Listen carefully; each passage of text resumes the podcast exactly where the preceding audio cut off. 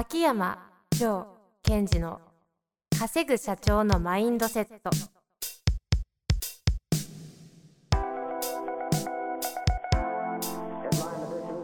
なぜ一流の経営者たちはぶつかる壁を次々と越えられるのか。そこに隠されたマインドの正体。ポッドキャスト「稼ぐ社長のマインドセット」は上場企業から中小企業まで。エグゼクティブコーチングトレーナーとして人材開発を行ってきた秋山城賢治が経営や人生で役立つマインドの本質について分かりやすく解説しますこんにちは、遠藤和樹です。秋山城賢治の稼ぐ社長のマインドセット。秋山先生、よろしくお願いします。はい。よろしくお願いします。さあ、今日も、えー行きたいと思いますが、今日は、ジョーさんと初めての、あれですね、あれですね、あれ。ズーム収録。いやー、ね。なんか、いかがね、いかがですか？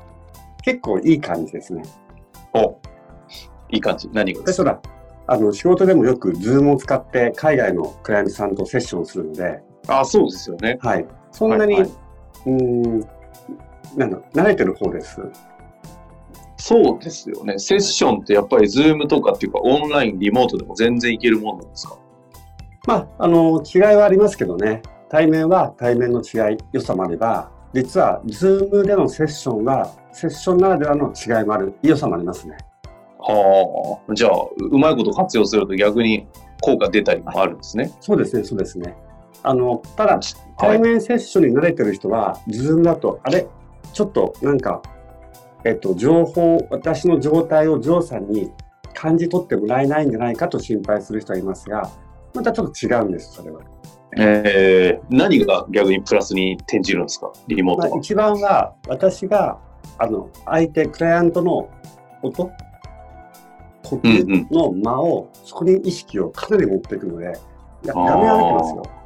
うんうん。画面は見てますが、やっぱり声の質とか、高さとか、流れっていうのがすごいよくわかるんですよ。視覚情報が減る分、聴覚情報増えてみたいな感じなんですよ。うん。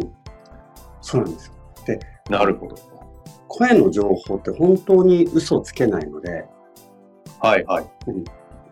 クライアントさんは嘘をつこうとしてるわけじゃないんですけども、その人の言ったセリフと音の違いとか、うんそこがすごいクリアになってくるので、まあ、そこに対してまた質問を投げていくことができるっていうのが、ズームセッションの、まあ、強みですね。えー、じゃあ、うまいこと使うといいものなんですね。そうですね。まあ、というわけで、今日のね、ご質問もありますんで、早速、えー入っていきたいなと思います。はい。えー今日のご質問はですね、えー技術職39歳の男性の方から、えーいただいております。ちょっとマニアックですね。いきたいと思います。はい。いつも楽しく聞いています。今更ですが、第77回で紹介があった破棄の方程式、破棄イコール好奇心プラス能力かける覚悟について質問があります。好奇心と能力を同列に扱っているのはなぜでしょうか？うんうん。共通するものがあるためだとしたらそれは何でありそれが含まれるものは好奇心と能力以外に考えられないのでしょうか？よろしくお願いいたします。というわけですね。来ましたね。マニアックな感じの。好きですね。マニアックですね。77回ってでいつのいつの話だっていう感じですね。はい。まあ、これは、まあ、はい私が、あの、法破棄というものってあるじゃないですか。それを高めるレベルになって、こう、質問を受けるんですよ、クライアントの方から。うんうんうんで、その時に、あの、じゃあ、マインドセットでこうだ、こうだって説明するんだけど、なんかこれ、一回式にしてみようみたいなことを考えたんですね。えええええで、出てきたのが、その、好奇心、足す能力。えうんで、かける、その、まあ、これ、エネルギーが破棄って感じなんですね。なるほどですねで、えっと、まあ、実は、あの、書籍でもこれ、Kindle 書籍でも書いているんですけども、はいあの、好奇心の足す能力かける、でそこに、あの、いろんな書き方をしてるんですけども、覚悟だ、エネルギーって書いてるんですけども、言ってるんですけどね。うんそのエネルギーには、自信、覚悟、それから、あ、自信、勇気、覚悟っていう段階もありますよねっていう、まあそういう話までしてあります。自信勇気覚悟はい。まあ、その3あれです段階。かレレベルの段階ですねはいはい。その通りです。うんうん。で、質問の方は、その前になぜ、えー好奇心のところと能力が足し算なんですかと。うんうん。これね、簡単に言ってしまうと、これ因数分解じゃないですか。ええええなので、例えば、えーじゃあエネルギーレベルが自信だとしますよね。はい。で、自信が高まれば、自然に好奇心と能力が高まるってことになるんですね。うんうんうん。だ本当は、その好奇心かける自信足す能力かける自信っていうところが来てるんですよ。ほうほうほう。ちょっと算数っぽいですね。まあ、因数分解ですね、まさに。はいはい。そうなんですね。ただ、それだけのことなんですよ。言ってみれば。ただ、重で、要なことは、はい。どうぞ。はい。どうぞどうぞ。重要なことは、はい。あの、この好奇心何かっていうと、好きになるということじゃなくて、関心を寄せるということですよね。うんうんということで使っています。相手に関心を寄せる。それが好奇心。その結果として好きになることってあるよねという話ですね。うんうんうん。で、その時に、自信っていうのが高まれば、どうでしょう？好奇心ってアップしません？例えば、自分に自信があれば、えっと、あの人に声をかけてみようとなるじゃないですか。うんうん。でそれが、えっ、と、つまり、その、確かに好奇心とか能力というのは大切だけども、それはこのエネルギーレベルに非常に影響されていくんだよってことをここで表現してるんですね。うんうん。で、それが、えっと、自信レベルが終わると、今度勇気レベルになって、勇気レベルが終わると、まあ終わるっていうか、上に行くと、覚悟レベルになっていくという話なんです。はいはい。なるほどですね。で、ちなみにこの能力というのもそうですよね。能力というのは、これは専門領域の能力という、えーカテゴリーと人間力という能力があります。あここは、この大きくファクター分かれるイメージなんですか？あ、そうですね。この能力というのは、その、その、うん、職業というか、例えば、私みたいなメンタルトレーナーだとすると、そのようなことがセッションができる能力ってあるじゃないですか。はいはい。あとは、えー IT の方ですると、プログラミング能力とか、うんうん。方や、その、その洞察力とか、それから分析力とか、あとは思考力っていうのも能力ですよね。うん。まあ、これをひとまとめにして能力と言ってる。ですから、まあ、これもエネルギーレベルにかなり影響されていくということです。やっぱり自分に自信があるとか、自信がなくても勇気があるっていうと、やっぱり能力ってどんどんどんどん入ってき、高まってきますよね。うんうんうん。覚悟レベルになると、能力をつけなくちゃ、つけどうしようなんて問題じゃないですもんね。これを絶対やるんだ。必然性に近いですもんねそう。そう。もう能力つけることに悩まないみたいな。はいはい。みたいなところで、えー使ってるので、あの、すごい質問者の方はいいところをついていただいた中で、実はこれは好奇心と能力がえ同列という意味よりは、もう一つの括弧の外、そこに影響を受けていくよというようなニュアンスで取れ取っていただくといいと思います。なるほどですね。好奇心と能力を同列に扱っているのはなぜかとうん。いうことに関しては今のご回答と。はい。これもう一つの質問でですね。共通するものがあるためだとしたらそれは何であり、それが含まれるものは好奇心と能力以外には考えられないのかという質問ありますけども、えっと、この方程式っていうのはやっぱり分かりやすく使うあの使いやすくしたかったんですね。うん、例えば今自分が覇気を上げたいときにどこが足りないというかアップしたいのかと。そういった意味ではカテゴリー化しすぎちゃうと使いづらいので、えっと、この2つ、まあ、あの、ファクターとしては好奇心と能力ってところに集約させてます。ああ。本当は入れたかったけど、あの、ここに登ってこれなかった残念な子はいたりするんですか？いますいます。それは、やっぱりこう、あの、フィジカルですよ。うん、うん。フィジカル。フィジカル？はいはい。おお、そうきました。うんはい。やっぱり動きの滑らかさとか、なんだろうな、芯がしっかりしてる動きっていうのは、まあ、覇気に影響します。はあ。これ、フィジカルは、あえて言うならどこに入るんですか？好奇心と能力、プラスさらにここにフィジカルって入れたいところですか？そうですね。フィジカルっていうのはやっぱりそのマインドから形成されていくので、中に入れますね。やっぱエネルギーだと違うじゃないですか。はい。なので入れるとすると中に入れますね。フィジカルはマインドから形成されるんですか？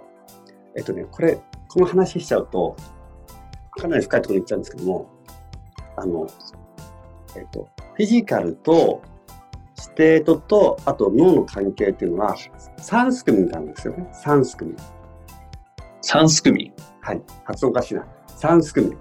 うんうん。お互い影響し合ってるんですけども、この方程式の中にいるとすると、こう、外に出ちゃうと掛け算になっちゃうので、えええええフィジカルが強いイコールマインド強いっていうと、この筋肉バカみたいになっちゃうじゃないですか。え。うんうんうん。そういった意味では、この場では中に入れたいんですが、実はフィジカルを変えることによって、そのメンタルとか、まあ、ステート、そしてえ覇気が変わることは当然大いにあります。はあ。フィジカルとステートとメンタルはそれぞれ関影響し合ってる。